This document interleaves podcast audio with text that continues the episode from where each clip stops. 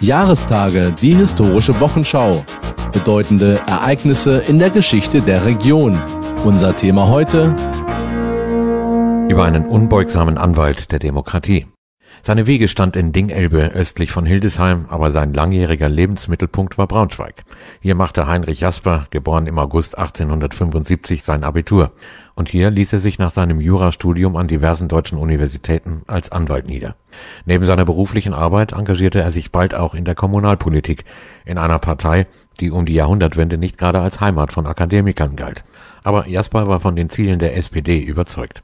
1903 nahm der junge Jurist ein Mandat als Stadtverordneter an, das er 30 Jahre lang ausübte. Nach dem Kriegsdienst in Russland und der Novemberrevolution wurde Jasper Ende 1918 einstimmig zum Präsidenten des ersten frei gewählten Braunschweigischen Landtags gewählt und schon vier Monate später zum Ministerpräsidenten.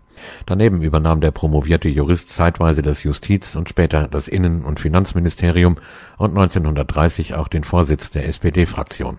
In dieser wirtschaftlich und gesellschaftspolitisch höchst angespannten Zeit erwarb sich Jasper große Verdienste, unter anderem als führender Verfechter einer Sozial- und Bodenreform in der Schul- und Bildungspolitik und bei der Trennung von Staat und Kirche.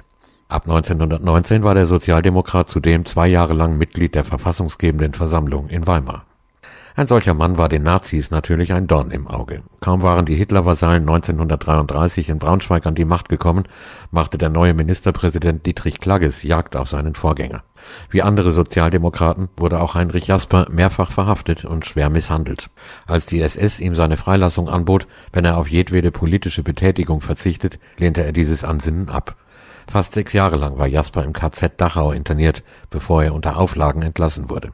Unter anderem musste er sich täglich bei der Gestapo melden Trotz aller Anfeindungen kehrte Jasper 1939 nach Braunschweig zurück, wo er Zuflucht im Stadtarchiv fand, bis er 1944 im Zuge der Verhaftungswelle nach dem gescheiterten Hitler-Attentat erneut festgenommen wurde. Diesmal sollte der gesundheitlich schwer angeschlagene Mann nicht wieder freikommen.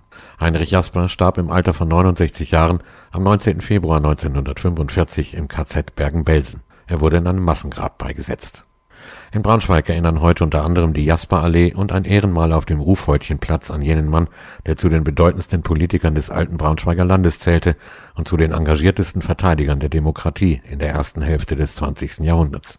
Und es ist eigentlich unfassbar, dass er in der offiziellen Chronik der deutschen Sozialdemokratie mit keinem Wort erwähnt wird